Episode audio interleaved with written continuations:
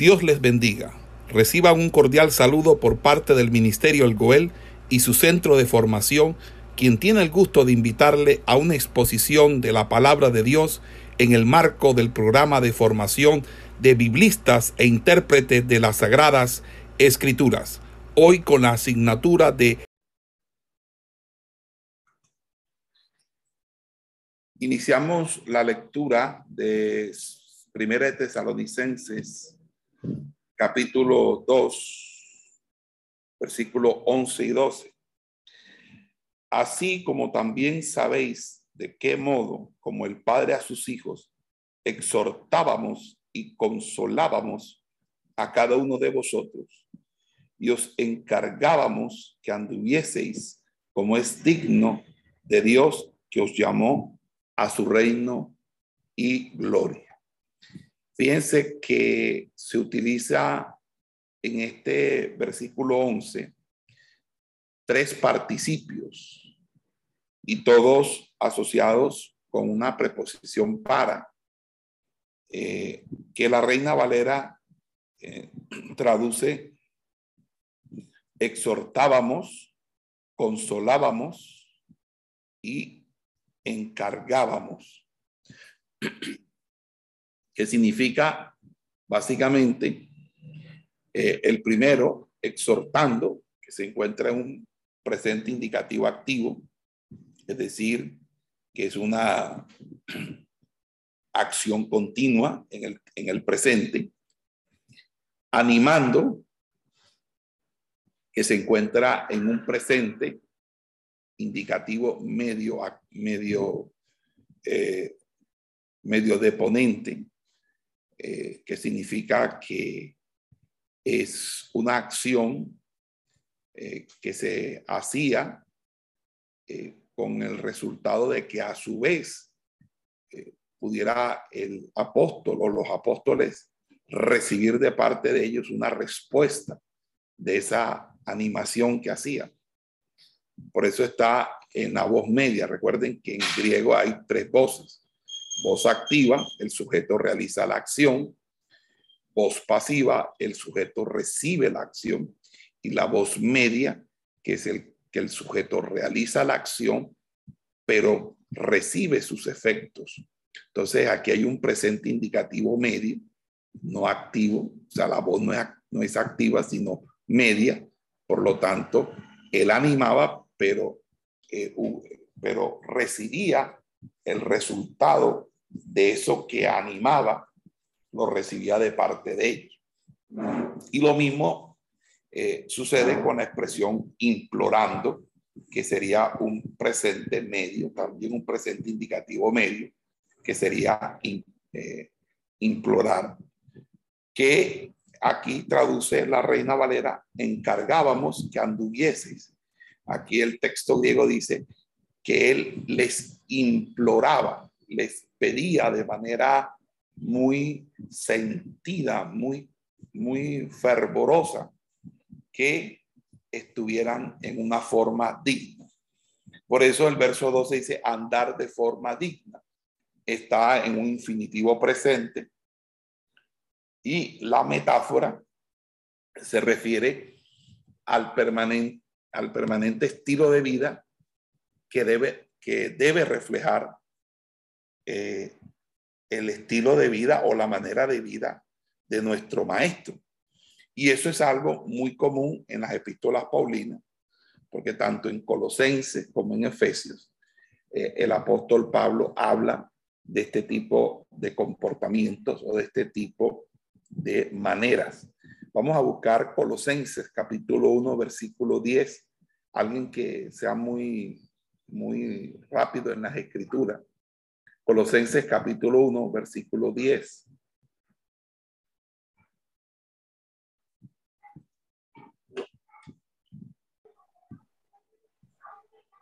para que andéis como es digno del Señor, agradándole en todo, llevando fruto en toda buena obra y creciendo en el conocimiento de Dios.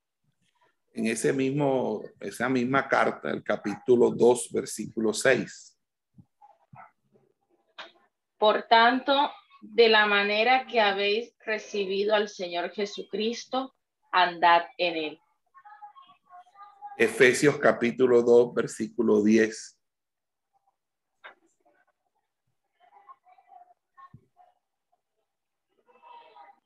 Porque somos hechura suya, creados en Cristo Jesús para buenas obras, las cuales Dios preparó de antemano para que anduviésemos en ellas. Lo mismo dice Efesios 4.1.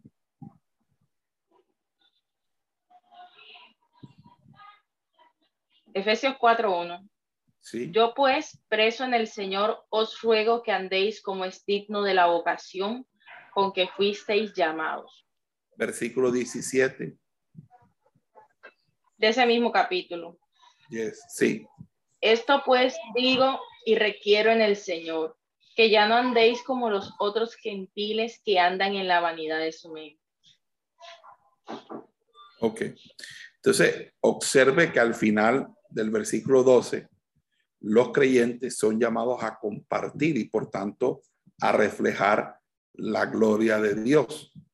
Y allí dice que, que hay una variante, hay una variante, y esa variante eh, se encuentra en unos manuscritos antiguos y esa variante eh, eh, estaría diciendo eh, que os llamó a su reino y gloria.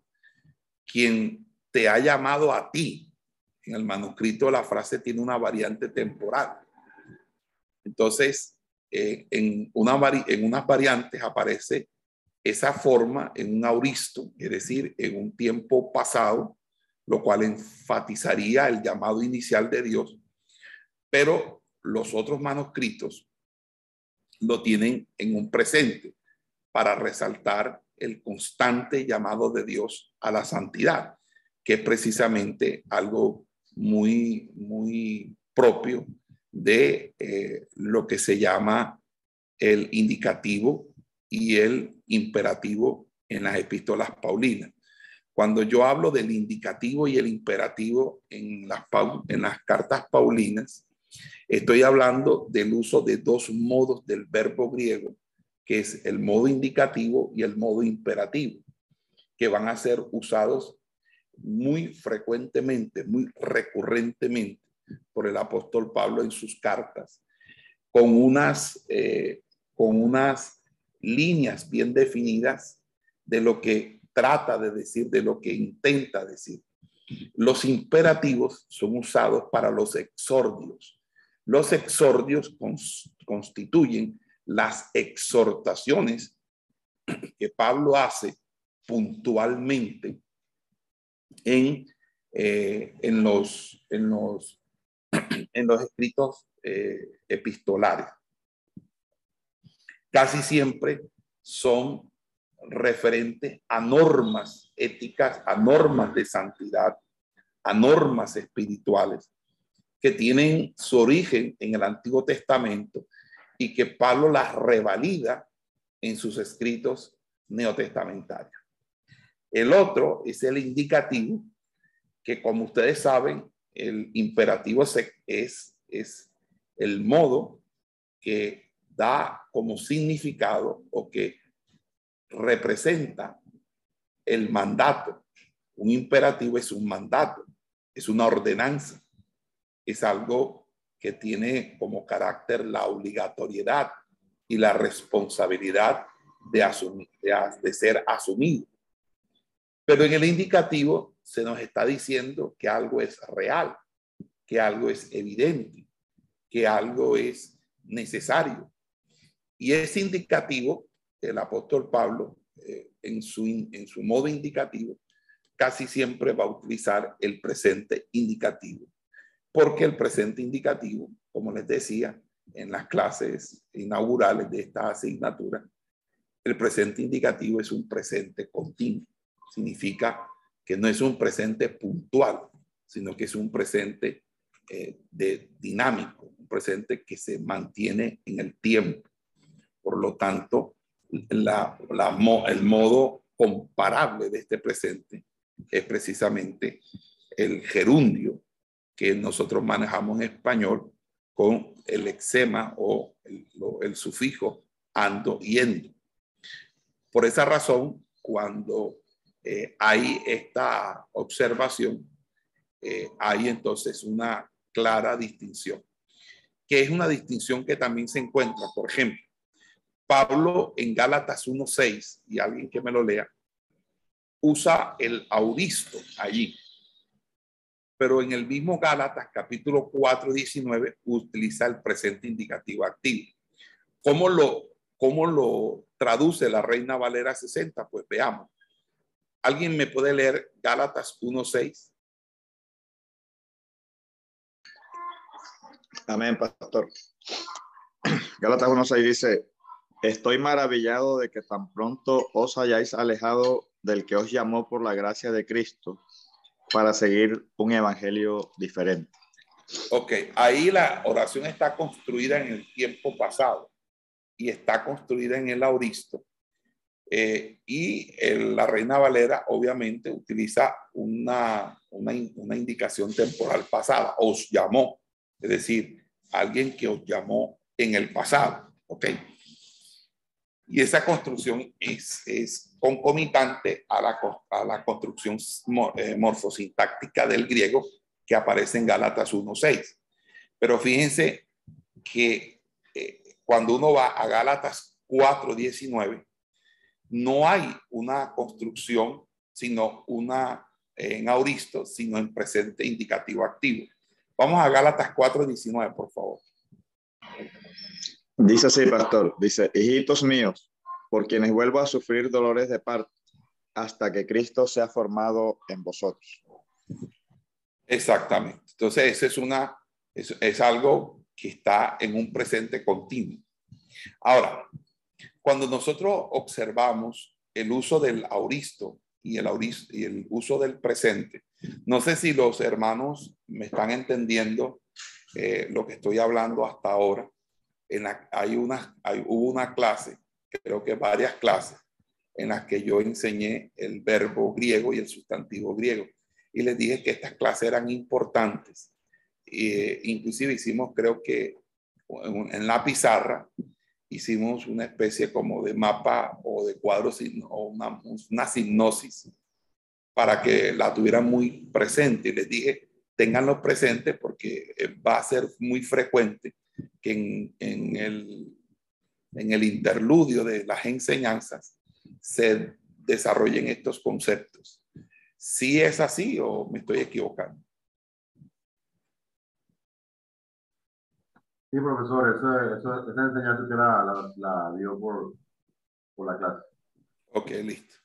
Entonces, eh, tienen que estar siempre recordando, porque ustedes el próximo semestre van a ver ya los, las lenguas bíblicas. Entonces, yo les estoy haciendo ese recorderi porque ahí es donde ustedes realmente como intérpretes van, van a poder, van a poder eh, todavía sacarle más provecho a la interpretación bíblica.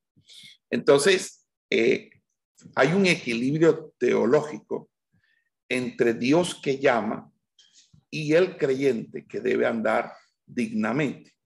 Vamos entonces a Filipenses capítulo 2. Filipenses capítulo 2. Versículos 12 y 13.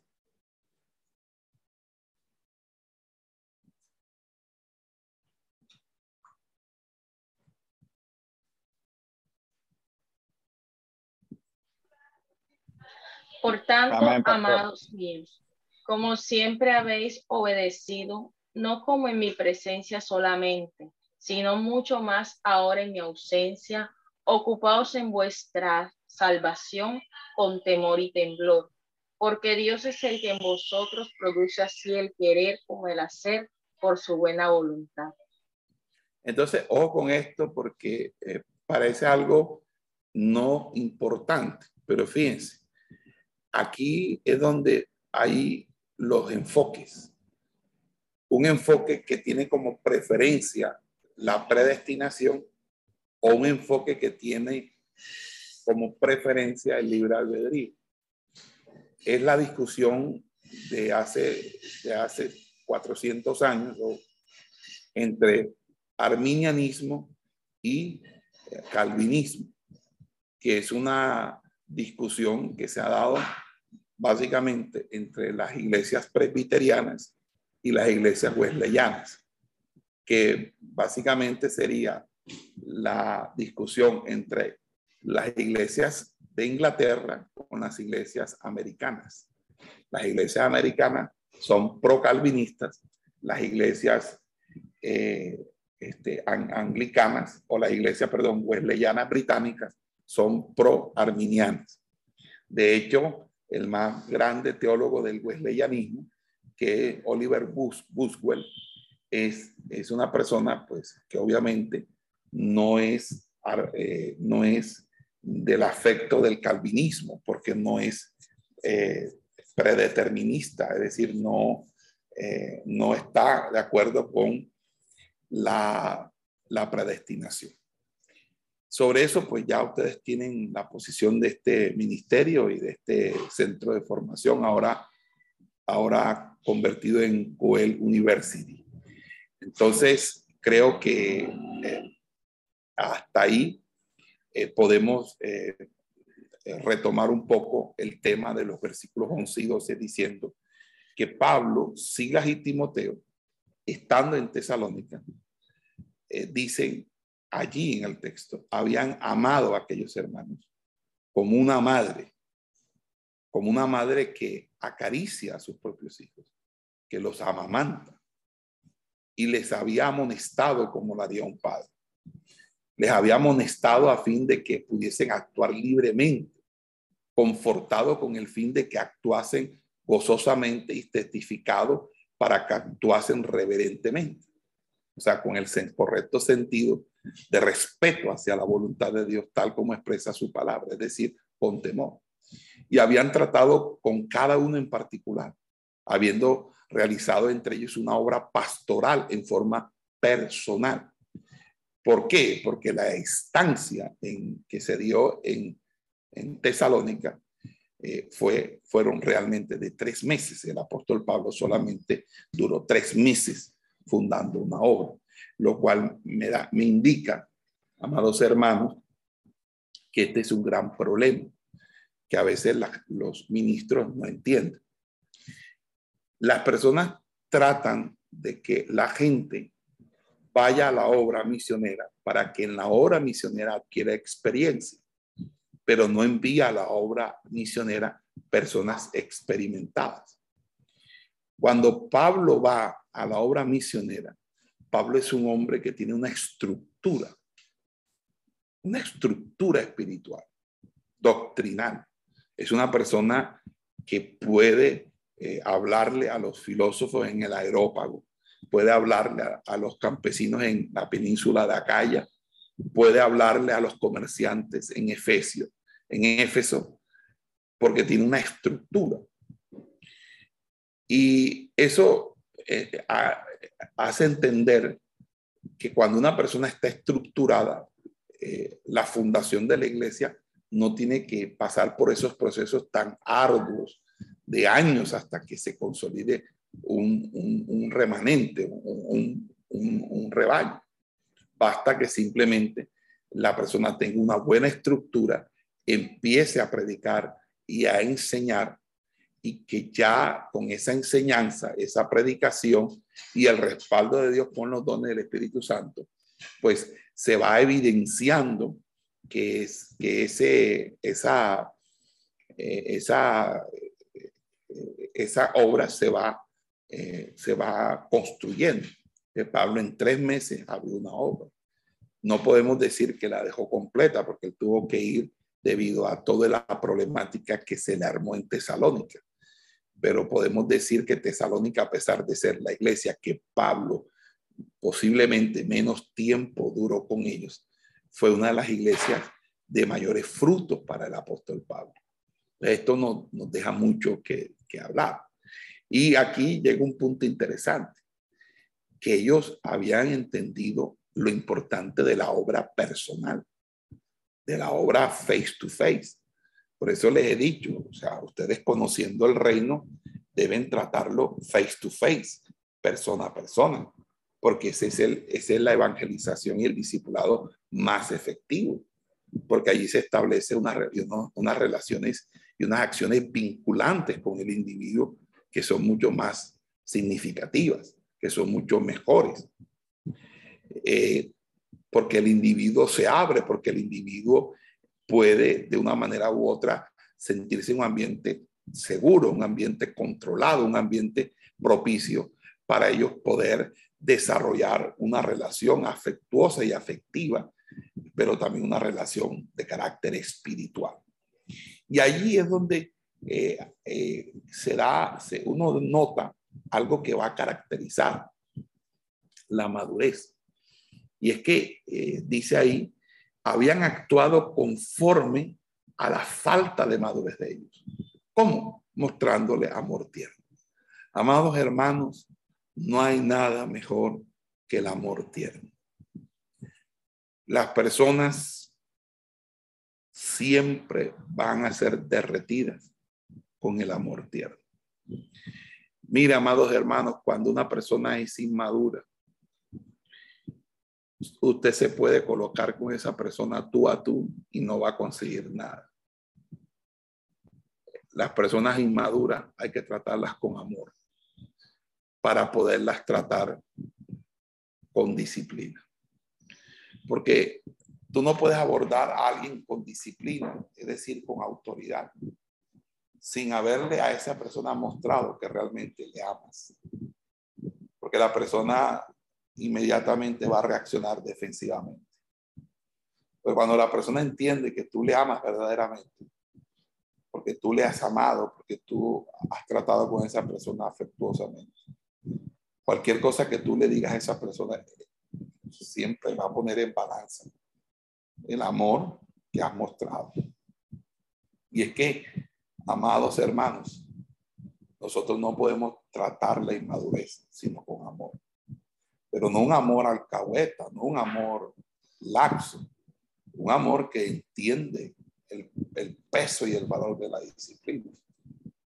Tú puedes amar, pero tú también debes corregir, debes disciplinar, debes dar lecciones, porque parece a veces que las personas, cuando más tú las amas, parece que esas personas a ti te dieran la menor relevancia o la menor importancia, como que creyeran que todas las cosas tú las vas a perdonar, todas las cosas tú las vas a sobrellevar, todas las cosas tú las vas a, a entender.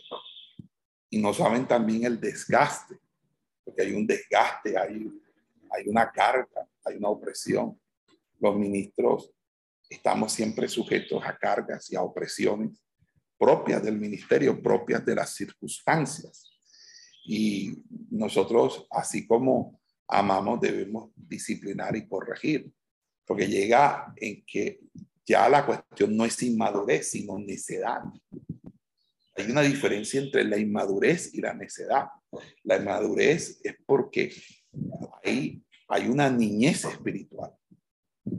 Y esa niñez espiritual es la que se hace, hace necesario el crecimiento espiritual, pero hay una niñez por necedad, es decir, por la, por la renuencia a crecer y madurar espiritualmente. Y cuando hay ese tipo de situaciones que las personas quieren mantenerse en un estado infantil, entonces se necesita aplicarles eh, una dosis de autoridad, una dosis de, estremecimiento en, el que les corrijas, les exhorte. Y Pablo lo hizo con los corintios. Porque si no, pero Pablo al hacerlo nunca mostró rabia, nunca mostró odio. Dios nos libra a nosotros de odiar a otras personas. Nosotros tenemos es que sinceramente o, paulatinamente mostrar es que podemos amar, pero también debemos nosotros corregir. Y ahí eh, este, hace una alusión a que os llamó a su reino y gloria. Y esa expresión reino eh, es, una, es una expresión muy importante, porque en los sinópticos, en Mateo, Marcos y Lucas, la expresión reino hace parte de, los ejes centrales de la predicación de Jesús. Jesús habló sobre el reino. Y el reino, primeramente, es, eh, se refiere al reinado de Dios en el corazón humano. Y eh, eh, quizá Juan, el Evangelio de Juan, no lo utiliza, porque realmente la expresión reino la vamos a encontrar solamente dos veces en el Evangelio de Juan y nunca en las parábolas de Jesús, como si utiliza ver, eh, frecuentemente, reiterativamente Jesús la expresión reino de Dios en las 42 parábolas que hay en Mateo, Marcos y Lucas. Por lo tanto, en el Evangelio juanino o, juanico, o Juan, sí, juanino, eh, lo que realmente se utiliza y que podría dentro de, el valor comparativo, entenderse como también reino, es la expresión vida eterna. Esa vida eterna sí es eh, propio del léxico, de la jerga juánica, y por lo tanto debemos interpretarla en el mismo sentido que los sinópticos hablan del reino de Dios o del reino. Entonces, la frase no solamente eh, habla de un presente, de un, de un ya, pero todavía no, que yo creo que eso eh, lo estuvimos viendo, o si me estoy equivocando, es posible, porque yo estoy enseñando en, en, en teología las estructuras fundamentales de la teología de Pablo en las cartas paulinas, y por ende, pues puedo pensar de que yo les enseñé eso, pero a él, el ya, pero todavía no, es entender los dos tiempos escatológicos, el tiempo de lo que se dio con encarnación, muerte y resurrección, que es lo que Jesús hizo por nosotros. Y todo ese interludio entre lo que Jesucristo hizo por nosotros hasta la parucía y el interludio que es en Cristo. Por eso eh, entendemos que lo que hizo Jesús por nosotros, que fue encarnar, morir y resucitar, lo hizo por nosotros. Y por hacerlo así, nosotros hemos sido constituidos justos delante de Dios, no por una justicia eh, propia o meritoria, sino por una justicia imputada debido a la incorporación, porque nosotros hemos sido incorporados al Señor, a Cristo. Por lo tanto, ese lo que Cristo hizo por nosotros es para que nosotros ahora estemos en Cristo. Y el estar en Cristo es estar en el cuerpo. Por lo tanto, nosotros estamos en Cristo, porque estando en Cristo esperaremos que lo mismo que operó, que operó en Cristo, que lo resucitó entre los muertos, nos levantará también a nosotros dentro de los muertos para tener un cuerpo glorificado, un cuerpo semejante a su gloria. Entonces, en, ese sentido, el cumplimiento de nuestra redención, que es la redención corporal, es escatológico. Está hablando de un tiempo, ah, después de un tiempo posterior, que es el arrebatamiento, pero también está hablando del establecimiento del reino de Cristo aquí en la tierra y que es un reino milenial y que se le llama milenio o el reino milenial de Jesucristo. Entonces hay allí una venida en carne que Jesús vino y se encarnó en Belén en una humanidad y por esa razón él es 100% hombre y allí se presentó como un siervo sufriente, como dice el libro de Isaías 53, como un líder humilde, como lo dice Zacarías 9, pero ahora vendrá como un conquistador militar, como dice Apocalipsis 19. Por lo tanto, Jesús, al iniciar su predicación, la inició diciendo el reino ya fue inaugurado. Eso lo dice varias veces en Mateo, varias veces en Marcos, varias veces en Lucas, pero todavía ese reino no se ha consumado y por eso la expresión ya, pero todavía no. Ya, pero todavía no, que es un tema interesante. Amén. ¿Sí entendieron todos? Ok.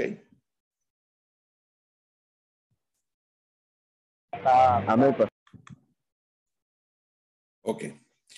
Ya en el verso 13 dice, por lo cual también nosotros sin cesar damos gracias a Dios de que cuando recibisteis la palabra de Dios que oísteis de nosotros, la recibisteis no como palabra de hombre, sino según es en verdad la palabra de Dios, la cual actúa en vosotros los creyentes. Fíjense que allí dice, nosotros constantemente damos gracias a Dios. Es un presente indicativo activo. Y obviamente debería referirse a la oración que ya Pablo hace alusión en, el primer capítulo entre los versículos 2 y 10. Así que esto está reflejando, obviamente, que Pablo era un hombre de constante oración y que además de eso, su estilo literario refleja el estilo literario oracional, es decir, la oración como una forma de estilo literal o literario, perdón. En, ese orden de idea, ahí encontramos en ese texto un participio audisto activo, que es la expresión recibido.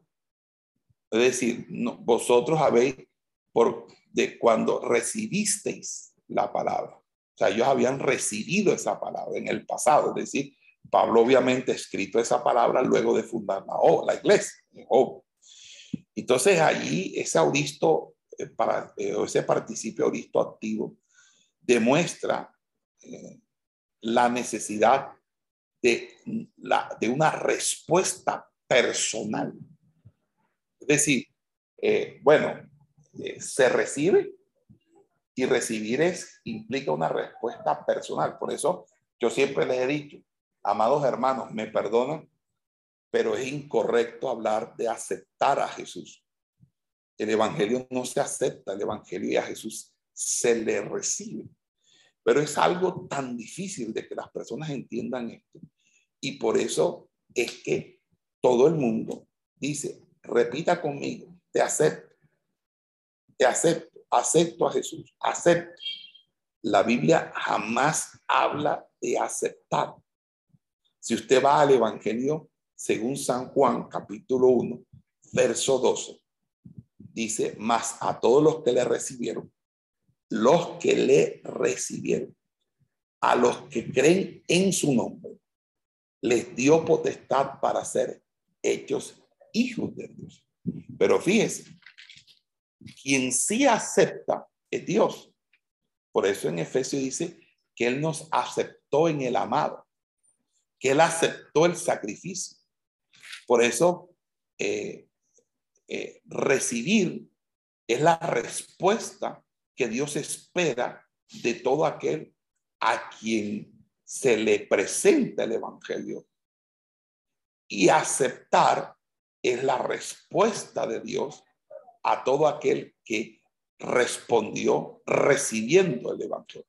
Por lo tanto, el Evangelio tiene tres énfasis primordiales, que son los tres énfasis que todo predicador evangelista, todo evangelista debe desarrollar en un mensaje evangelístico y que comienza corregir, corrigiendo el uso de conceptos y vocabularios que no hacen parte de la estructura conceptual de la presentación del Evangelio según las escrituras. Primero, el énfasis de que el Evangelio es una relación personal. No es asumir, no es asumir una religión ni abandonar otra. Es una relación personal. No es, no es un asunto de pasarte de un lugar a otro. No es, de, no es un cambio de residencia. No, no, no, no. Es una relación personal. Y por eso se presenta es a Cristo. No se presenta la iglesia. no se presenta al pastor de la congregación, ni tampoco se presenta el evangelio.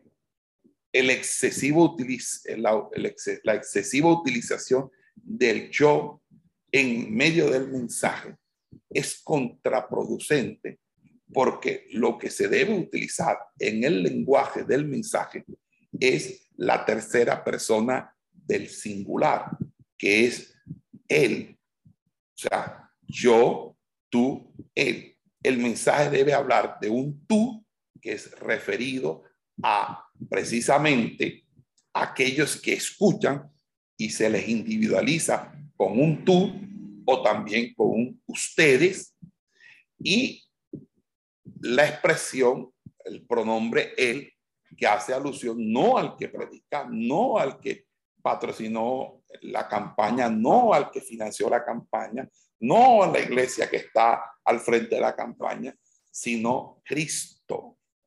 Y si es una relación personal, entonces, ¿por qué los, los previos de la actividad evangelística como es el marketing que se realiza para la actividad, tiene como objetivo la exaltación del invitado predicador en manera de un afiche en el que él aparece como los actores de Hollywood cuando hacen el debut de las premieres de las películas en los cines mundanos.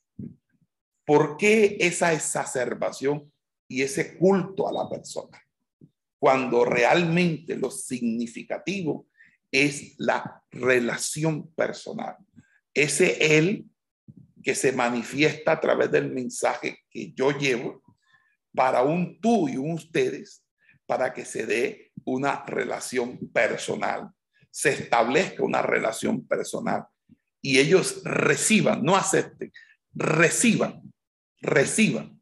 Y ustedes me dirán, no es que en el vocabulario de la lengua española, estos son sinónimos y describen eh, de una manera una respuesta. Pues les comento que hay una diferencia ostensible desde el punto de vista teológico y desde el punto de vista de la exégesis bíblica entre recibir y aceptar.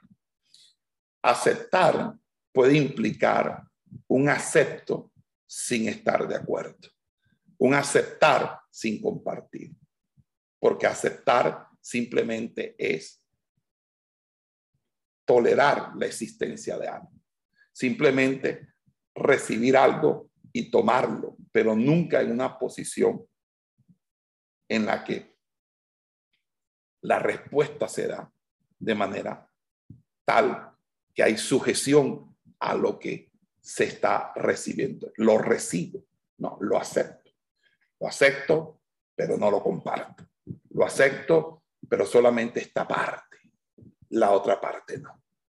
Cuando tú recibes esa expresión en el griego, significa que tú lo tomas tal como se te da. Lo recibes tal como se te ofreció.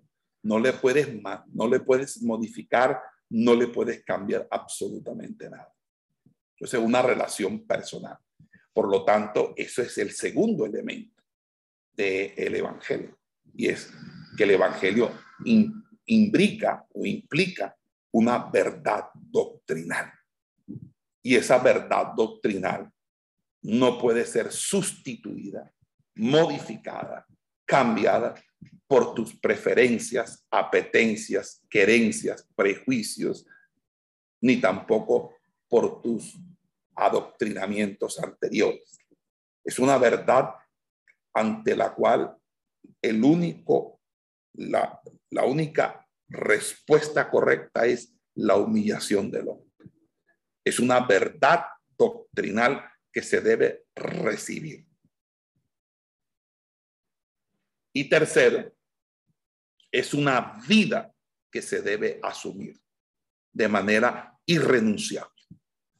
Entonces, esos tres elementos son los, tres elementos que uno debe tener en cuenta para la estructura del mensaje eh, evangelístico.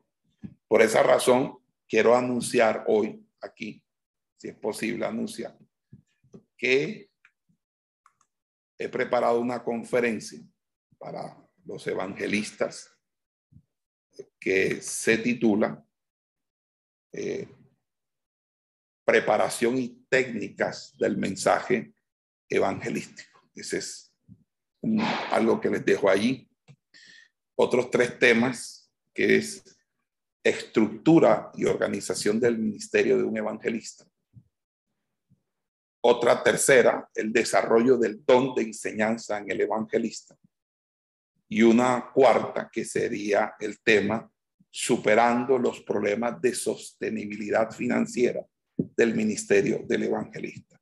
Son cuatro temas o cuatro conferencias que he venido meditando, porque cada año pues les traigo a los evangelistas un tema de parte del Señor que he buscado en oración y en estudio de la palabra para poder contribuir en la preparación y formación que llevamos 10 años a todos nuestros evangelistas de esta organización de visión de cuerpo. Amén. En ese orden de ideas, en ese orden de ideas, eh, eh, ahí nosotros nos damos, nos, eh, el, el creyente el creyente frente a ese evangelio debe responder para alcanzar la madurez, para alcanzar la madurez. Si no responde, así como eh, estamos nosotros observando, entonces realmente no, no, no hay una manera. Entonces, la, la humanidad o el ser humano debe arrepentirse, debe creer en él, y continuar arrepintiéndose, creyendo y viviendo el Evangelio. Nosotros continuamente debemos arrepentirnos, porque nosotros no solamente eh, debemos arrepentirnos el día en que nos entregamos a Cristo, es que nosotros nos tenemos que arrepentir cada día que le fallamos a Dios, cada día que estamos obrando mal, cada día que descubrimos nuestros errores, aún los que no son ocultos. Porque de una manera u otra, ¿cómo podemos nosotros sostenernos si no es con una actitud de asepsia, de higiene, una, una profilaxis espiritual en la que cada uno de nosotros es, es consciente de que en este caminar se nos va a ensuciar los pies y que necesitamos lavar nuestros pies o que el maestro lave nuestros pies. Allí eh, me, da mucha razón el hecho de que aquí también hay una defensa, porque eh, dice allí eh, que hay una defensa y esa defensa que está haciendo Pablo es una defensa que, que, que continúa la defensa que había hecho en otros versículos anteriores. O sea, Pablo está diciendo, yo he estado con ustedes enseñando una palabra que ustedes han oído, que ustedes han recibido, que ustedes la han recibido no como palabras de hombre, sino como verdaderamente lo que es palabra de Dios, porque muchas veces, amado hermano, uno enseña y entonces todo el mundo enseña, eh, o perdón, uno enseña y todo el mundo entonces cree que mucha gente dice, no, lo que enseña el pastor David es pura filosofía. Lo que enseña el pastor David es pura letra. Y entonces un ataque permanente. Pero ninguno de esas personas que lanzan sus dardos malignos eh, este, tiene la línea de formación ni el fruto que este ministerio ha desarrollado en todos estos años. Y entonces uno se pregunta, eh, eh, y por eso Pablo dice, las personas que han recibido, claro, las personas que las han recibido, hay personas que han estado y han pasado y no reciben nada, porque no quieren recibir, pero el enemigo siempre está procurando socavar la fe, la disposición voluntaria para que nosotros desertemos de la causa de Cristo. Pero cuando nosotros nos sostenemos en esa fe genuina, el enemigo no sale victorioso. Entonces Pablo aquí está diciéndole a los tesalonicenses que, que están llenos de gratitud. O sea, ustedes están llenos de gratitud por las bendiciones espirituales recibidas, ¿verdad? Y también lo están por nosotros. Nosotros, porque nosotros trabajamos con ustedes para enseñarle ahora lo que a ustedes les está dando resultado. Porque es que uno lleva aquí enseñando, Pastor Eliezer, 10 años. Desde que esto se fundó, llevamos más de 10 años enseñando en esta organización y hemos enseñado a todos y todos se han instruido. Y lo que nosotros hemos enseñado lo han venido replicando, lo han venido retransmitiendo, lo han venido implementando y les ha dado resultado. Y hoy, y hoy todos, todos todos los, los cabezas, los líderes, todos, todas las personas, aún ustedes mismos, lo pueden decir si no les ha resultado en provecho para ustedes mismos de manera personal, si no ha sido de provecho para ustedes mismos de manera para su ministerio, para la congregación. Entonces hoy vemos iglesias que han crecido en, numéricamente, iglesias, eh, células que llegaron aquí Aquí ahora son concilios que están al frente de otras congregaciones. Pastores que antes apenas estaban iniciando el pastorado, nosotros los nosotros lo ordenamos como pastor, le dimos la ordenación de pastor y ahora ellos presiden concilios. Y evangelistas que llegaron aquí, sus ministerios han crecido. Y eso es algo que el apóstol Pablo lo está diciendo a los de Tesalónica. Están diciendo, vosotros habéis acogido el mensaje y por la influencia que esta palabra proveniente de Dios ha ejercido en sus vidas. en otras palabras, aquí Pablo está haciendo mucho más como amplificando lo que había dicho en el versículo 6 del capítulo 1, cuando dice, y vosotros vinisteis a ser imitadores de nosotros y del Señor, recibiendo la palabra en medio de gran tribulación con gozo del Espíritu Santo. Aquí Pablo amplifica y es también una extensión del pensamiento que también había iniciado en el verso 5, porque dice nuestro Evangelio, capítulo 1, verso 5, no llegó a vosotros en palabras solamente, sino también en poder, en el Espíritu Santo y en plena certidumbre, como bien sabéis, cuáles fuimos entre vosotros por amor de vosotros. Y nosotros realmente nos gozamos en el ministerio con lo que Dios hace en el ministerio, con lo que Dios ministra en el ministerio. Y testificamos para la gloria del Señor, porque Dios es grande, porque Dios es poderoso, porque Dios es eterno, que fuimos a México, no para pasear, no para eh, buscar una ofrenda, fuimos a México para llevar en México algún fruto, algún testimonio, algo que Dios pudiera hacer en nosotros. Y nuestra sorpresa, nuestra ah, grata sorpresa es que ellos como tesalonicenses recibieron este mensaje, lo recibieron con gozo. Y por eso Pablo dice, damos gracias a Dios porque cuando vosotros recibisteis este mensaje, obtuviste realmente la palabra de Dios y no meramente palabra de hombre. Y tocamos el tema de la intimación y enseñamos la intimación y enseñamos la realidad del Espíritu Santo. Y cuando empezamos a ministrar 43 personas que pasaron al frente en la iglesia del pastor Abraham Pat, recibieron por imposición de manos inmediatamente el bautismo del Espíritu Santo y esto ha sido notorio a todas las iglesias en Cancún de la manera como Dios bautizó con Espíritu Santo a toda eh, una, gran, una gran parte de la iglesia que durante años el pastor había pedido al Señor que le bautizara con el Espíritu Santo. Esto, amados hermanos, nos llena a nosotros de gozo, porque no solamente se enseña, Aquí se tiene que vivir la palabra que se enseña. Y esto es lo que realmente amamos del Señor, porque el Dios es bueno Es el amor más perfecto que hay. Es el amor que nunca te abandona, que nunca te deja. Es el amor que siempre estará ahí para ti.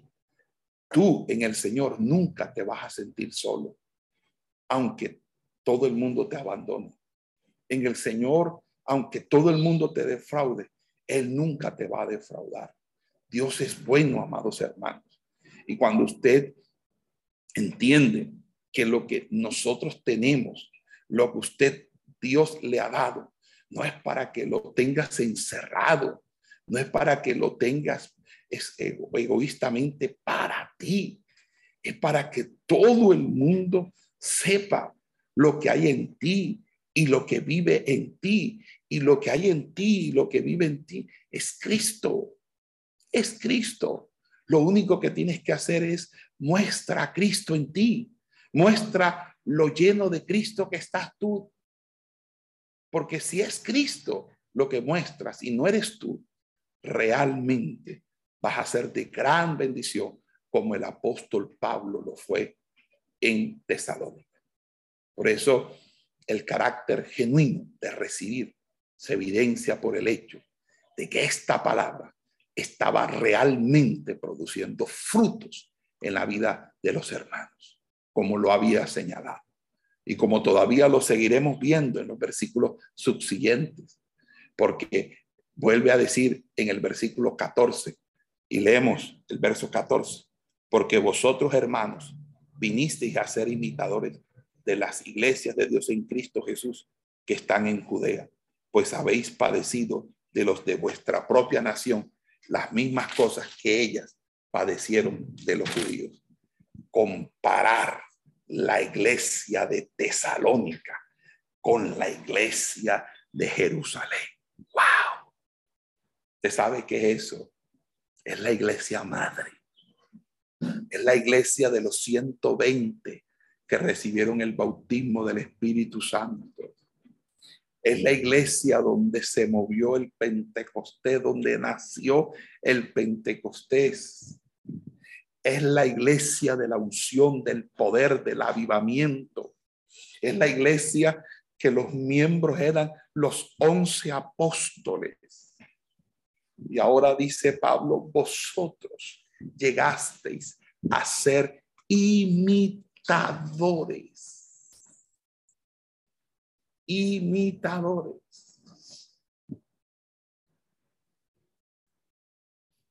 Tremendo.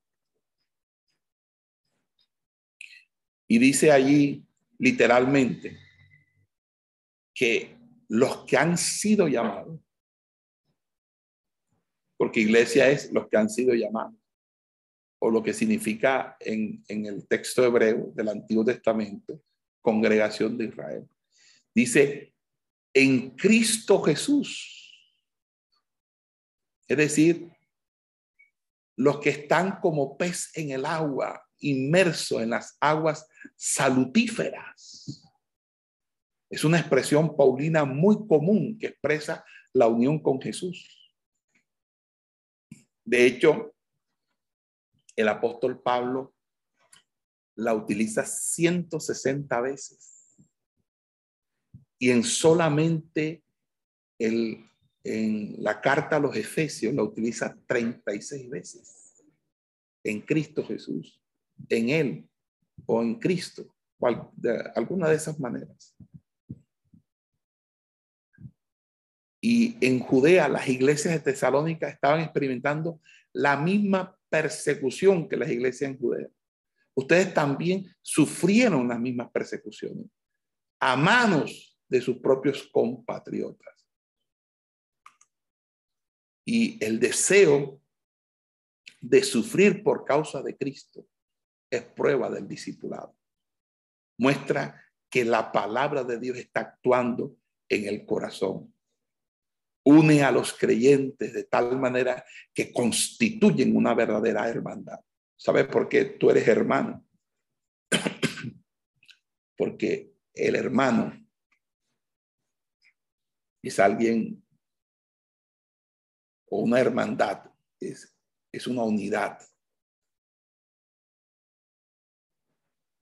donde estamos dispuestos a sufrir, como en el ejército el lanza, el compañero que te cuida la espalda, que sabes que sin él te pueden matar y, y, sin ti a él lo pueden matar, porque tú le cuidas sus espaldas y él también a ti. Amados hermanos, los tesalonicenses no solamente estaban dispuestos a sufrir, sino que efectivamente experimentaron la persecución. Por eso es que llegaron a ser imitadores de otros creyentes. Y la historia siempre será la misma, siempre se va a repetir en cada época y cada lugar. O sea, es imposible para un verdadero creyente no sufrir persecución en algún sentido. Los lectores habían llegado a ser imitadores de los apóstoles y del mismo Cristo. Pero ahora se añade un nuevo pensamiento y es que ellos también habían, se habían constituido en imitadores de los creyentes de Judea, de la iglesia de Judea. Allí existían varias asambleas y por supuesto que no todas eran cristianas, pero aquí se está indicando claramente que era la eclesia de Dios en Cristo Jesús. Es decir, aquellos que estaban en Cristo, en pocas palabras, los hombres de Dios, los hombres y las mujeres de altar, los hombres y mujeres de oración, de búsqueda. Estas iglesias de Judea habían padecido de los judíos. Y Pablo conocía bien esta experiencia porque él había sido perseguidor de la iglesia. Él había participado en el asesinato, muerte, desaparición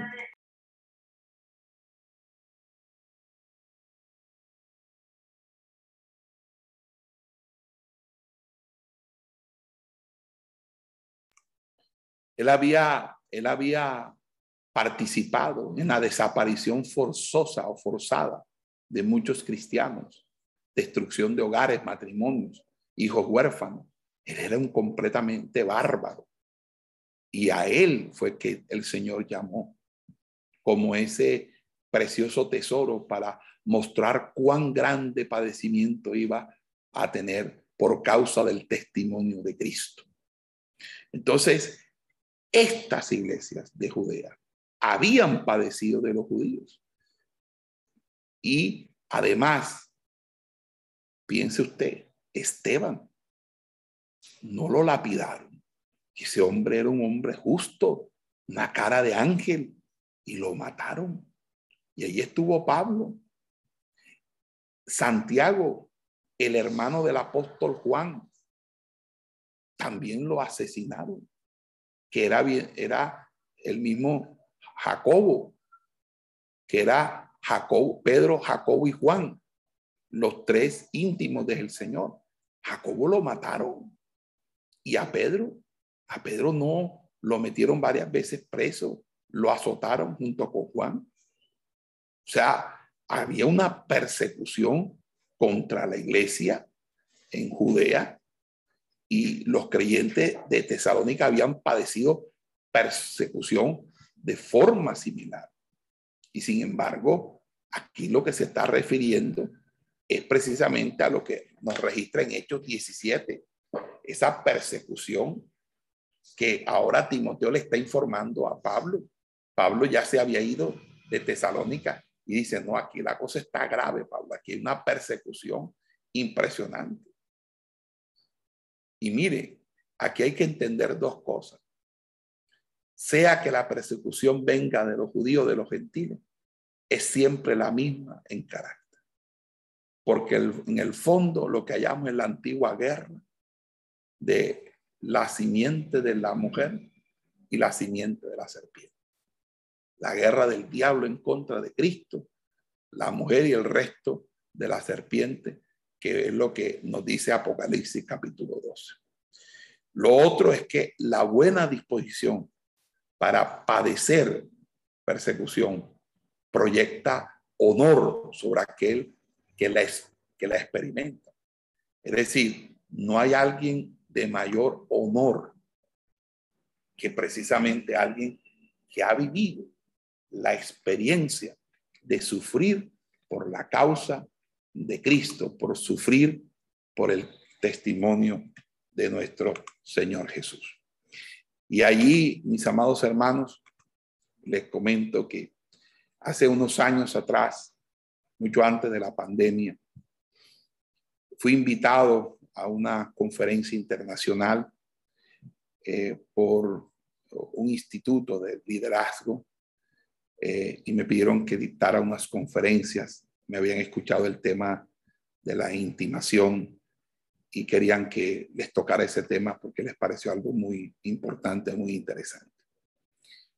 Amados hermanos, eh, fui a la conferencia, eh, la conferencia, eh, pues me, me, pagaron avión, me pagaron hotel, nos fuimos hospedados en un lugar este, a las afueras de la ciudad, un lugar como campestre. Había un grupo como de 200 personas, pero eran líderes líderes conciliares, líderes denominacionales de diferentes países. Y eh, tuve la oportunidad de compartir el auditorio con, con eh, tres personas que me impactaron grandemente. Un hermano de la India, uno de Irán y otro de, que era de, de África Central, de Centroáfrica, África de, sí, Central. Eh, la, el, el, el, iraní que viene, venía de Irán llegó con su cara completamente cubierta con una especie de una bolsa negra y cuando él llegó hasta allá fue cuando quita, nos quitaron a todos los celulares Nadie podía tomar foto, no le podían tomar foto a él. Es la persona más buscada dentro de la inteligencia iraní, porque los iraníes no aceptan el, el, el evangelio, sobre todo el evangelio protestante, el el evangelio nuestro, el evangelio, el evangelio pentecostal. Y este, eh, eh, es el hombre más buscado por la inteligencia iraní. No lo han podido identificar. Él lleva una década allí siendo el líder de 300 iglesias en la clandestinidad en Irán. Ese hombre es un hombre muy humilde y ese varón eh, llegó allí y las personas que vinieron con él, que también vinieron en secreto, empezaron a gritar, a danzar, gritar y a danzar. Y algunos los empezaron como a mirar raro. Eh, yo, pues, lo, lo vi como algo normal, como algo propio. Eh, algo. Pero ellos empezaron a hacerlo desde que, desde que comenzó el servicio hasta que se terminó.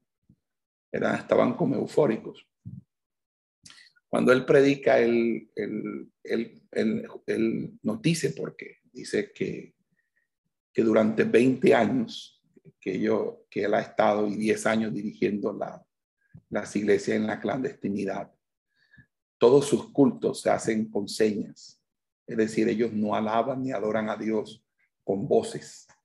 Ellos, toda la alabanza al Señor es a través de señales con las manos y gestos en la cara o mímicas, porque la inteligencia iraní tiene sonares en, en cuadras, buscando y detectando quién está haciendo culto en las casas para, para introducirse allá.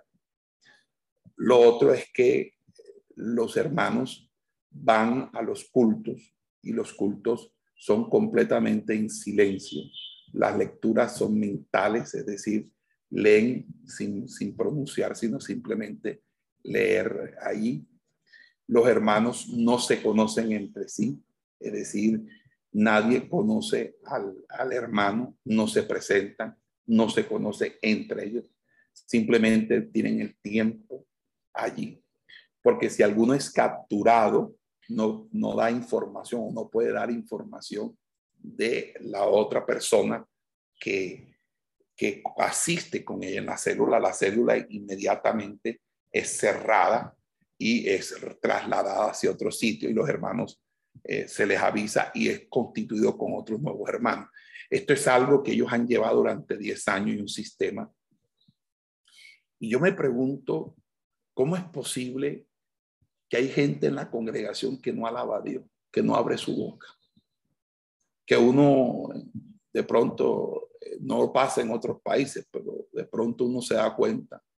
Cuando uno entiende, hermano, que ese hombre lloraba, brincaba, porque durante 20 años nunca había podido decir un gloria a Dios con, con viva voz. Nunca lo había podido decir, porque estaba bajo esa opresión y sin embargo está haciendo la obra de Dios allá. Luego vino el, el, el, predicador de, de, el predicador de la India. Allá en la India hay un movimiento que se llama los psiquistas. Eso es un movimiento radical. Detesta, odian a los cristianos evangélicos. Cristianos evangélicos que vean lo van matando. El que sepan que es cristiano evangélico lo matan de una manera. Y ellos los queman hacen una fogata y los, los meten y los queman vivos. Cuando él llegó a predicar, eh, todo su rostro, la mitad de su rostro era totalmente quemado, calcinado, sus manos, sus brazos. A él, ese hombre había fundado eh, más de 100 iglesias en la India. Eh, y en un momento, ellos en la noche entraron se llevaron a su hija, a su esposa, a sus dos hijas. Las violaron delante de él, luego las quemaron vivas delante de él y luego lo, lo quemaron a él, lo incineraron a él. Las dos hijas de él murieron, su esposa murió incinerada y él, por milagro de Dios, eh, solamente se quemó todo el cuerpo, es un milagro, eh, pero eh, él sobrevivió un milagro del Señor. Todavía sigue en la India, todo su cuerpo está completamente, un 80% mente quemado. Sigue predicando, sigue enseñando, viudo, sin hijos, y ahí está. Y nosotros creemos que lo hemos dado todo, que lo hemos entregado todo. Aquí se forman peleas por un pedazo de terreno, se forman peleas por una casa, se forman discusiones por un letrero, se forman, o sea, unas tonterías. Cuando los verdaderos mártires del Señor están dando todo por el Señor. Nosotros que estamos haciendo absolutamente nada, quizás viviendo una doble vida, quizás no haciendo lo que la voluntad a la que Dios nos llamó. La última experiencia que, que, me, que se contó fue la del varón de Centro África, que Boko Haram llegó, es un grupo terrorista islámico. Y él estaba predicando, es un misionero tremendo, el Señor, un hombre lleno del Espíritu Santo.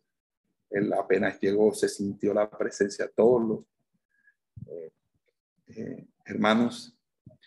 Y ese varón eh, cuenta en su testimonio que él vino y su, y, su iglesia, que eran como 30 miembros, eh, él, llegaron los de Bocón Arán y los eh, violaron a todas las mujeres delante de él.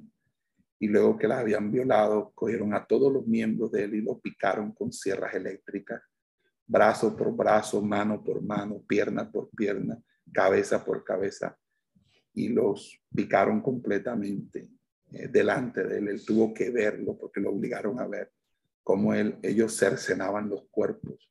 Hicieron un montón de los cuerpos de ellos.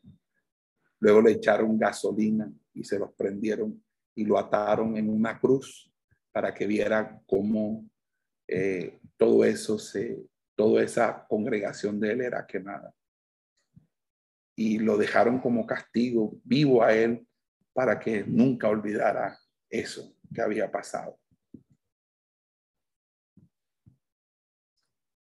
Luego cuando, disculpen hermano, después entonces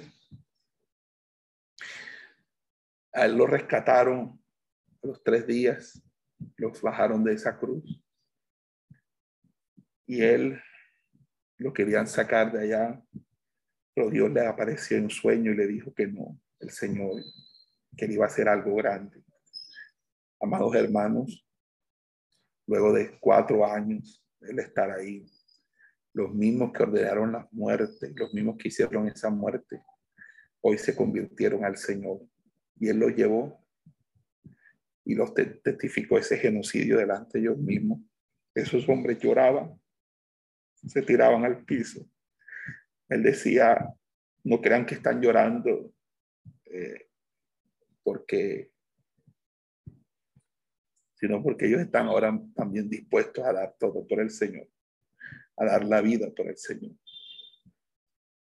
Amados hermanos, si usted no está dispuesto a dar nada por el Señor, realmente usted no es digno del Señor. Hay mucha gente, hermanos, que termina convirtiendo esto en una profesión, en algo así como una manera de ganarse la vida.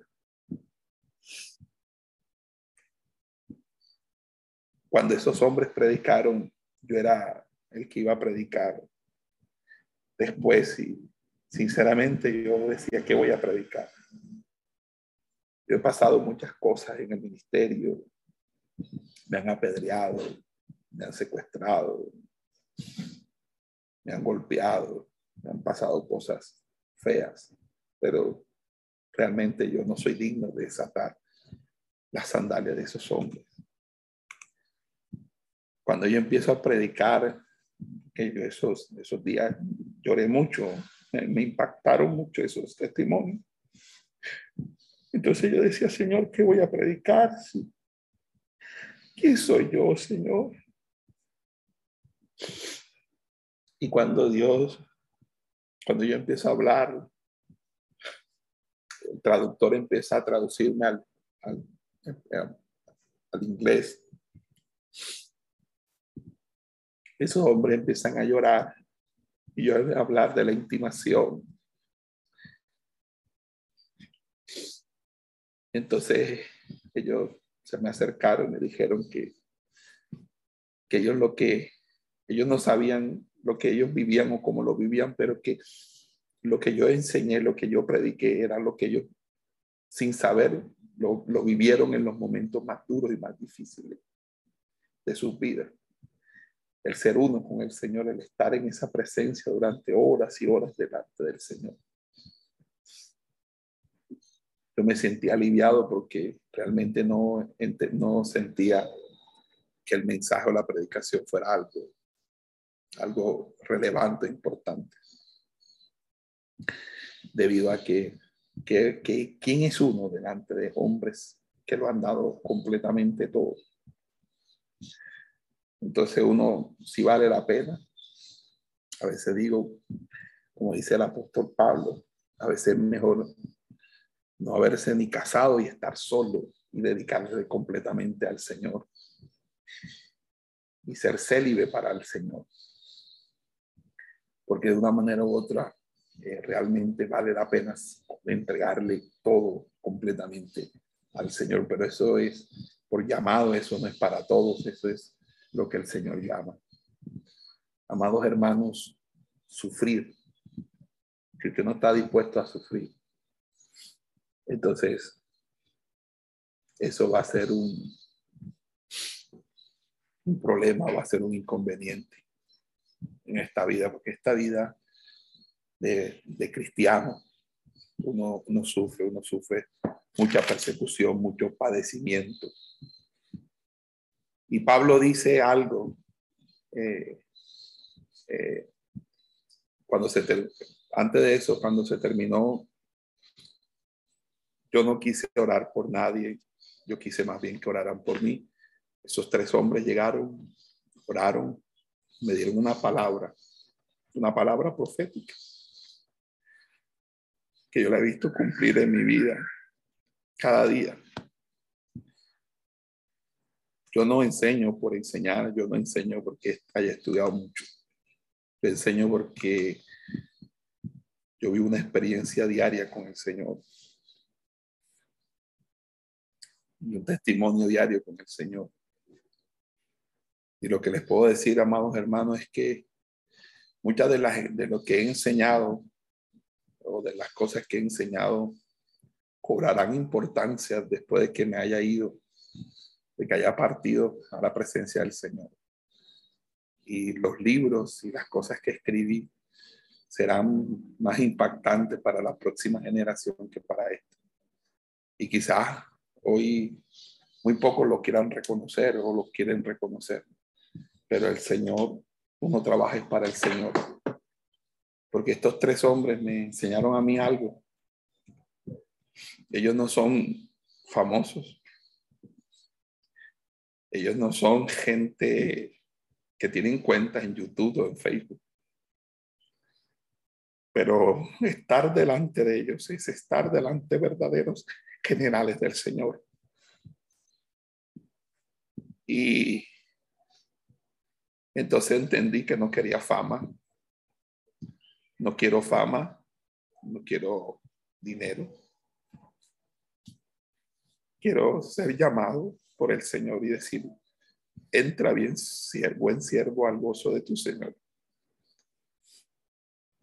Y sabe algo, eh, cuando una persona de esa ora por ti, es una oración que tú nunca olvidas, ¿sabes? Es algo que a ti te impacta. Porque son mártires del Señor. Son personas que llevan en su cuerpo la marca del Señor. Yo no sé qué fantasía, fantasía tienen algunos de estar escuchando los videos de esos predicadores fantocheros, fantasiosos, engañadores, de esas enseñanzas, cuando los verdaderos hombres de Dios no están allí. Los verdaderos hombres de Dios están en, en el campo de la batalla peleando en la primera línea, haciendo lo que otros no hacen. Mientras otros duermen, ellos están orando. Mientras otros comen, ellos están ayunando. Mientras otros están en fiesta, ellos están llorando en la presencia del Señor. No queremos sufrir y, no entendemos que la sana doctrina es sufrida. Pablo dice que habrán hombres que no querrán sufrir la doctrina. La doctrina se sufre, hermanos. Se sufre. Y Pablo dice en el verso 15, dice, quienes dieron muerte, quienes dieron muerte al Señor Jesús y a los profetas y nos expulsaron y no agradan a Dios y se oponen a todos los hombres, impidiéndonos hablar a los gentiles para que esto se salve. Así colman ellos siempre la medida de sus pecados, pues vino sobre ellos la ira hasta el extremo. Amados hermanos, aquí realmente uno entiende que la peor persecución que uno puede sufrir la de los mismos hermanos, los mismos compatriotas.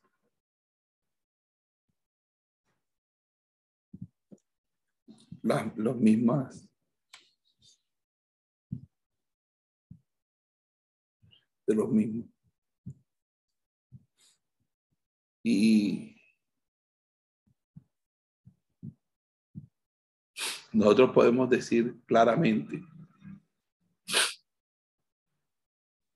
que Pablo estaba diciéndole claramente a ellos que es una conducta repetitiva. Jesús lo dijo en la parábola en la parábola de los labradores malvados. Dijo que un, un padre, hablando de Dios, había plantado una viña y la dio a unos piñadores, a unos labradores para que, para rentársela. Y entonces le pidió que, que le mandaran su renta y le mandó a alguien y lo mataron, mandó a otro y lo mataron, hasta que mandó a su propio hijo y lo mataron. Esa era una relación. Jesús dijo, Jerusalén, Jerusalén, que matas a tus profetas. ¿Cuántas veces no quise juntar como la gallina junta sus polluelos?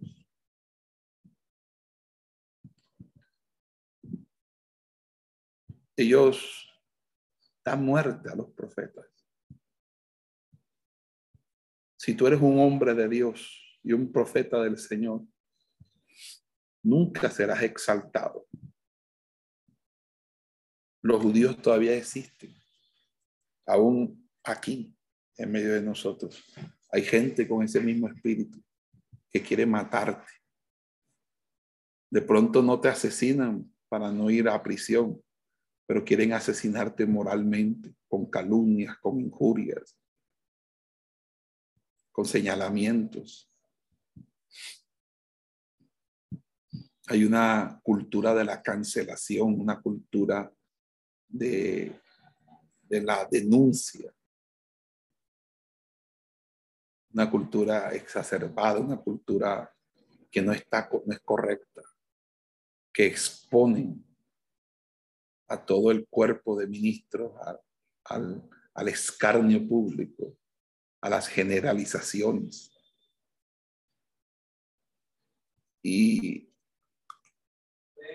y lo peor de todo era que todos ellos creían que sus acciones eran la voluntad de Dios por la defensa del pacto de Moisés. O sea, ellos creían que matando cumplían la voluntad de Dios. Y Jesús se los dijo. Y, y muchos os matarán, os matarán a vosotros creyendo así hacer la voluntad del Señor. Y eso es lo que sucede. Los judíos estaban constantemente interfiriendo, obstaculizando. Y, ojo, esto no es una cuestión antisemita. Es decir, esto no está escrito para que nosotros odiemos al pueblo judío. Como si ellos fueran los malos del paseo de la película. Eso es para que nosotros entendamos el gran amor que tiene Dios para con el pueblo de Israel, que ha tenido también para con nosotros, porque también ellos serán salvos, no todos, obviamente, pero Dios no los ha desechado para siempre, lo dice Pablo y lo aclara. Entonces, los judíos eran obstaculizadores, estorbaban, pero a pesar de ello, no podían impedir el progreso del Evangelio. No lo pudieron impedir en Corintios, no lo pudieron impedir tampoco en Tesalónica.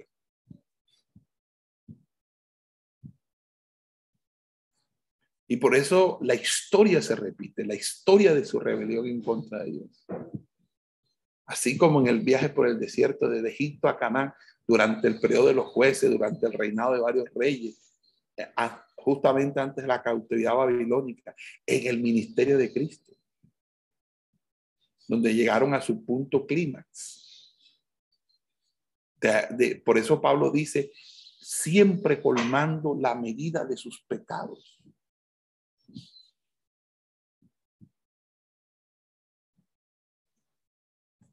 Siempre.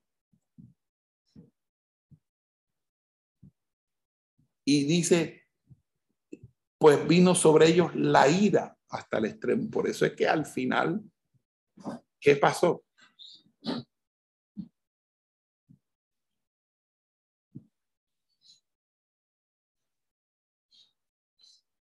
Durante los reinados de Calígula y Claudio, se dio una gran persecución contra los judíos, hasta que en el año 70 después de Cristo, Tito Vespasiano general de los ejércitos romanos, destruyó a Jerusalén. Por eso Pablo entendía que esa ira ha llegado a su clima. Porque cuando en tiempos pasados Israel solía pecar gravemente, recibía el castigo merecido, pero esta vez no solo es castigado, sino rechazado. Ahora Dios mismo endurece a Israel con endurecimiento que se va a prolongar hasta que la plenitud de los gentiles haya entrado.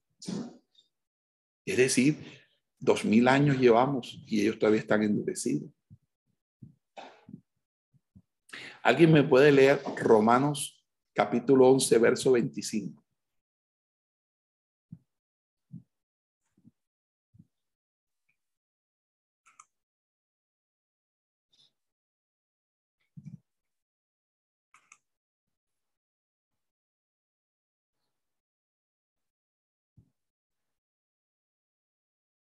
Romanos 11, 25. Dice la palabra del Señor.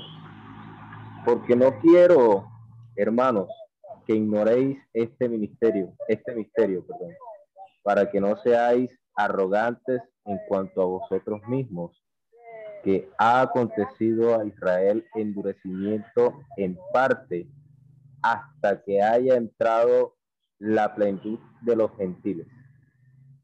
Ok.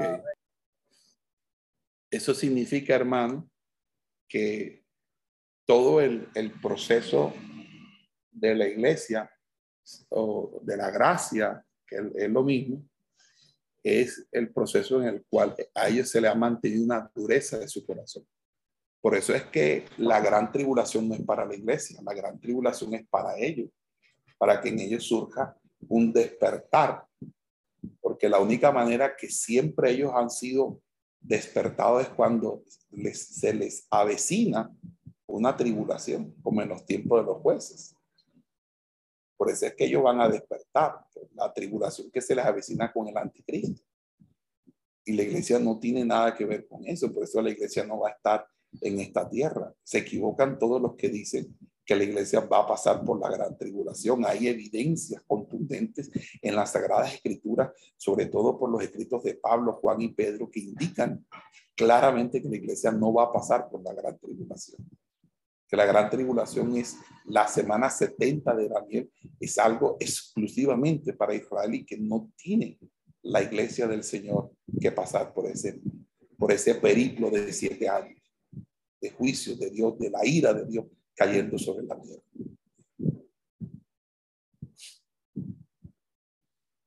Y en ese orden de ideas, por eso la construcción está en un auristo indicativo activo, pero ha venido sobre ellos. O sea, la, la ceguera espiritual. Desde que rechazaron al Señor, se les llegó la ceguera espiritual. Y esa ceguera espiritual es la que les ha hecho que ellos se mantengan eh, fuera.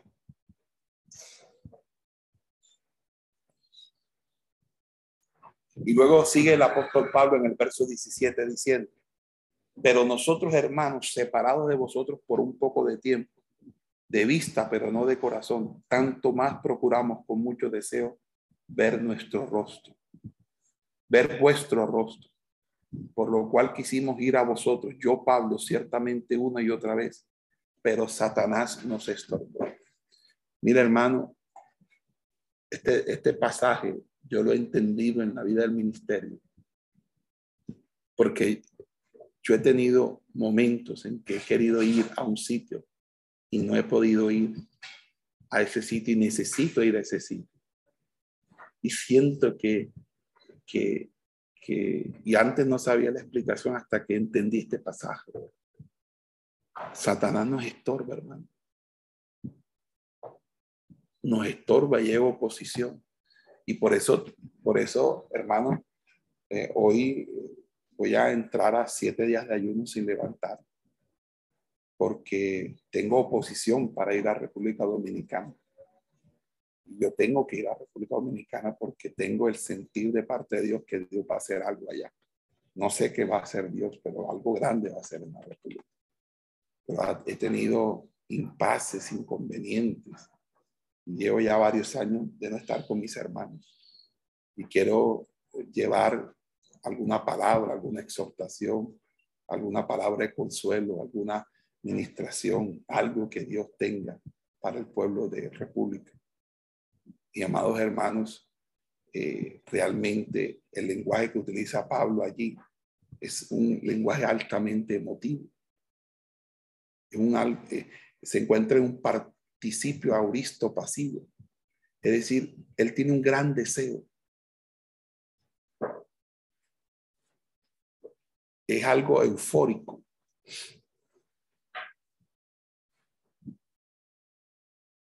Porque está diciendo, habiendo sido, habiendo sido, vamos a hacer una pequeña pausa.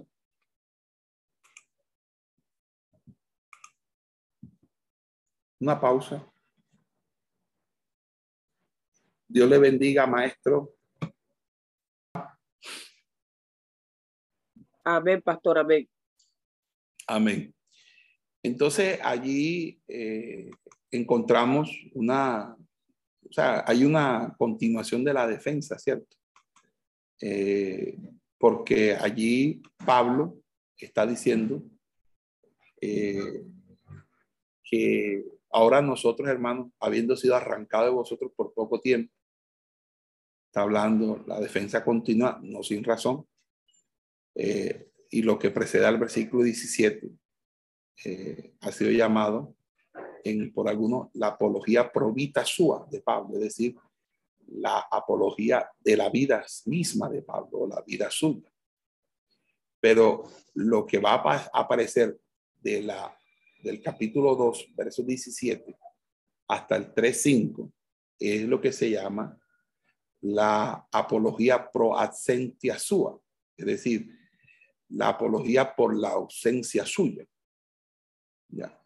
Uno es la apología por la vida suya, es decir, la apología por la vida suya, y otra es por la apología o defensa por la ausencia suya. La verdad es que no solamente durante su permanencia en Tesalónica, eh, Pablo y sus, sus compañeros se habían conducido en forma totalmente desinteresada, sino además después de la partida obligada de la ciudad, tuvieron una preocupación amorosa por los hermanos. Cuando digo amorosa, creo que no lo vayan a malinterpretar.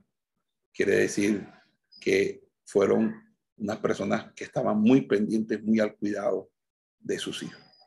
Entonces, al llegar a este punto, eh, Pablo escribe de una manera intensamente emocional. Yo creo que uno tiene que ser de intensas emociones para poder vivir a plenitud a Cristo y lo que la palabra eh, significa.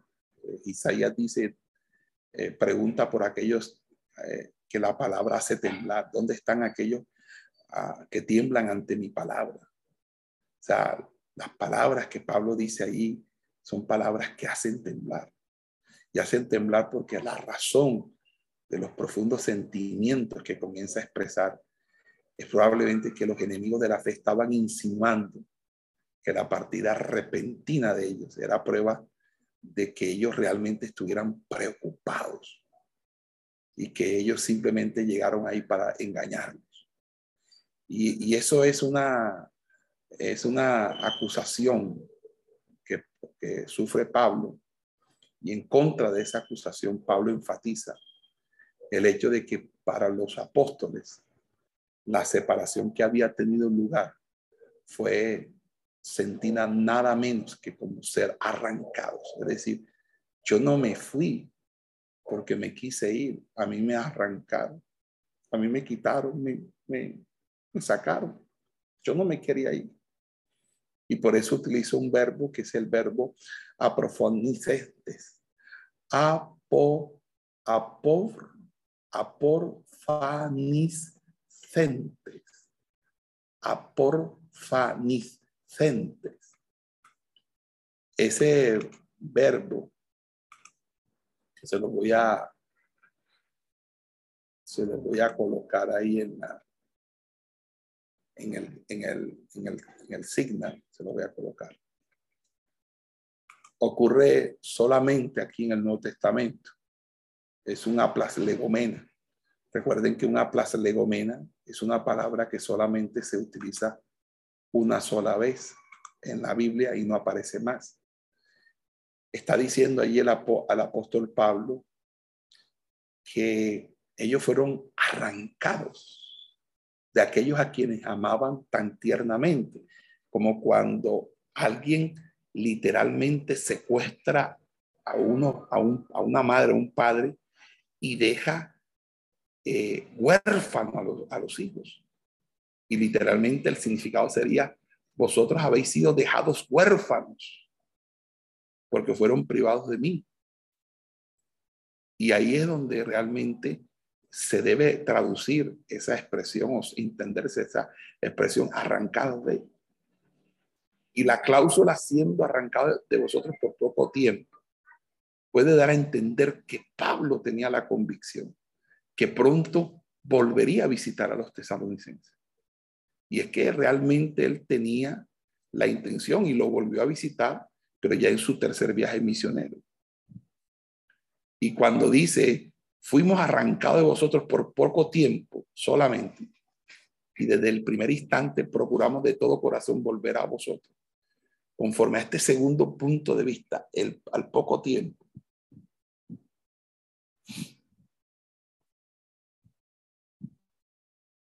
Es, eh, es del todo antecedente a la acción del verbo principal. Entonces, el intento de volver a visitar a aquellos que habían quedado recibe ese impulso porque el, la separación fue forzosa. Yo no me quería ir, yo, yo, yo quería estar allí y necesitaba estar allí. Pero lastimosamente,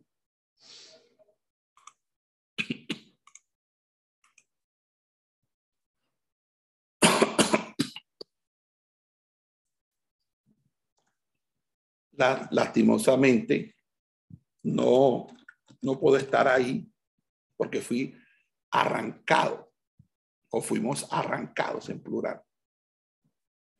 Y entonces allí eh, lo que Pablo está diciendo es, cuanto más empeña Satanás en crear una separación, mayor es nuestro esfuerzo por efectuar una reunión. O sea, cuando Satanás más quiere que nosotros no vayamos a un sitio o no estemos en un lugar o hagamos presencia, con mayor ahínco debemos ir. Vamos a Filipenses capítulo 1, verso 14.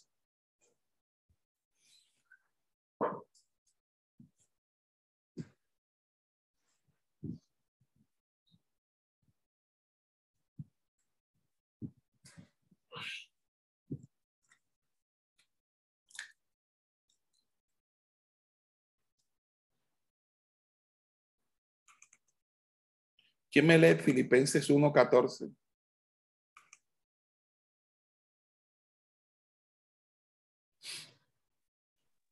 Amén, pastor. Sí. Dice así la Biblia, y la mayoría de los hermanos, cobrando ánimo en el Señor con mis prisiones, se atreven mucho más a hablar la palabra sin temor. Sin temor. Muy bien. O con intenso anhelo. Hay otra expresión ahí se las voy a colocar ahí en griego. Ahí está.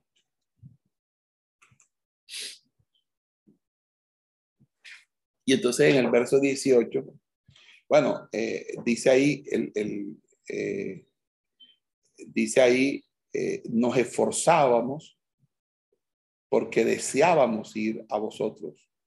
Yo mismo, Pablo, una y otra vez, pero Satanás nos impidió. Amén. Vamos a Filipenses 4:16, por favor.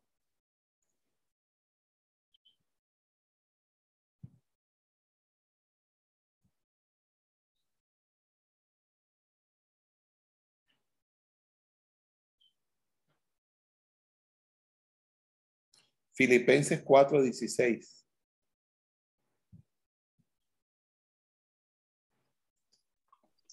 Dice la palabra, pues aún a Tesalónica me enviasteis una y otra vez para mis necesidades. Esa expresión una y otra vez es la misma que está utilizando Pablo para decir que una y otra vez Satanás lo impidió, le impidió, le estorbó. ¿De qué manera lo hizo? Posiblemente recuerden que eh, Jasón eh, se le fue dado una fianza y esa fianza era un, dinero por el cual el, Pablo no podía regresar a la ciudad, sino él tenía que pagar ese dinero. Posiblemente eso, eso hacía que Pablo no pudiera llegar a, Tesalónica porque Jasón estaba, eh, había, se le había colocado una fianza a Jasón. Vamos a Hechos 17.9.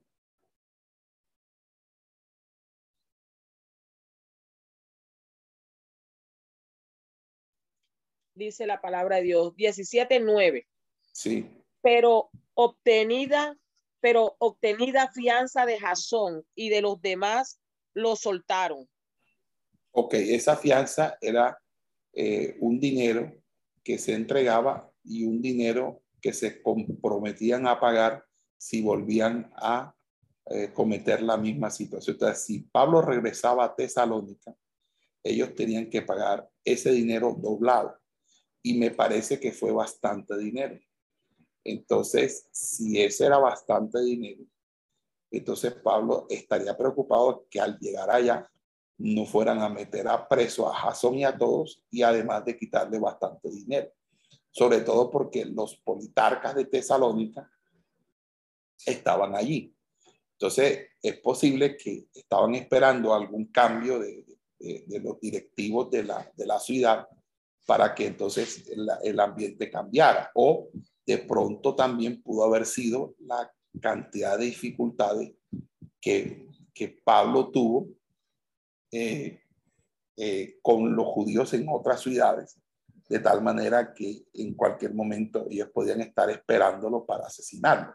No sabemos a ciencia cierta eh, cuáles eran las estratagemas o, o artilugios que Satanás utilizó para estorbarlo. Lo que sí sabemos es que el hecho de cómo Satanás ejerce una influencia en los asuntos de los hombres cuando está tratando de promover los, eh, los, los intereses de, de, de, su, de, su, eh, de sus planes maquiavélicos, de sus planes perversos.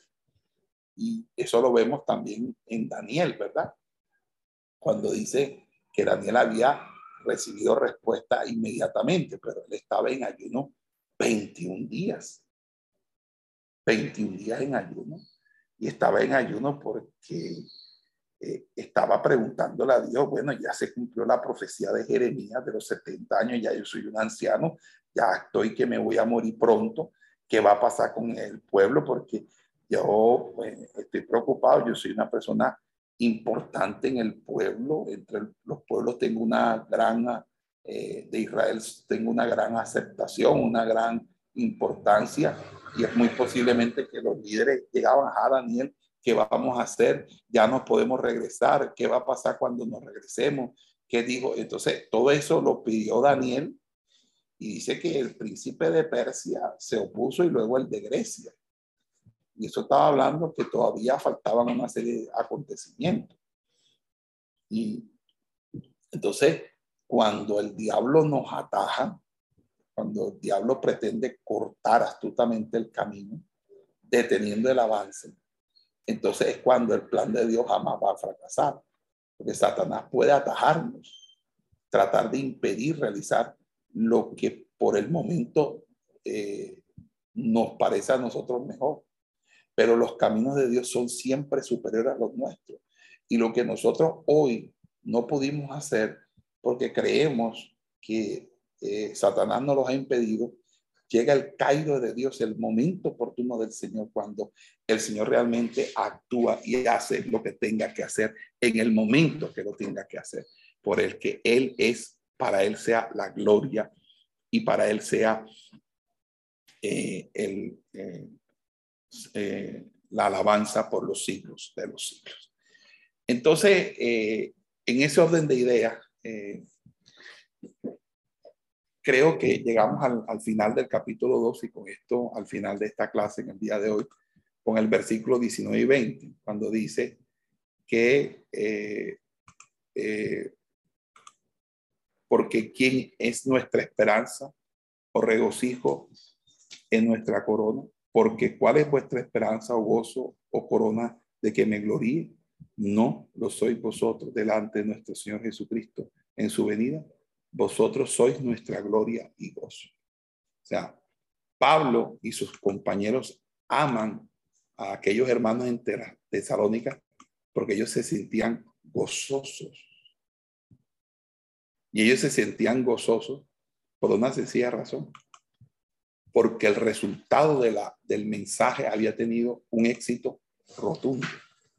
Hermano, cuando yo gradúo a mis estudiantes y ahora yo los veo estudiando, usted no sabe el gozo que yo veo cuando veo estudiando, a, enseñando a los que hoy les enseñan a ustedes. Y si ustedes supieran cómo nació esto, esto nació sufrido. Esto nació porque me expulsaron, me votaron del, del instituto bíblico que yo mismo había fundado. Y me tocó abrir este nuevo instituto, aparte. Y este pequeño instituto que nació así, pequeño, hoy, para la gloria de Dios, está a punto de convertirse en una universidad, una facultad de teología, una predicte, una universidad que va a enseñar en, en, en toda América Latina. Y el próximo semestre ingresan estudiantes de México y ya la extensión crece hacia México. Y vamos a seguir creciendo con la ayuda del Señor. Yo quiero hacerles unas preguntas para ustedes. Eh, para, para, que ustedes eh, lo tengan claro para la próxima clase. La primera, la primera pregunta, o las preguntas son estas. Eh, y con eso terminó, terminó la clase de hoy. Se la voy a dejar en el, en el, en el signal.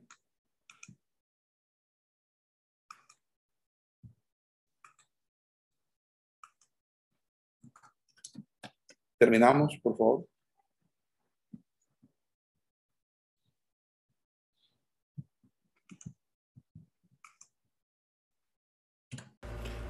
Esperamos que este estudio haya sido de bendición para su vida y ministerio. A Dios sea la gloria. Este es el Ministerio El Goel, vidas transformadas para cumplir el propósito de Dios.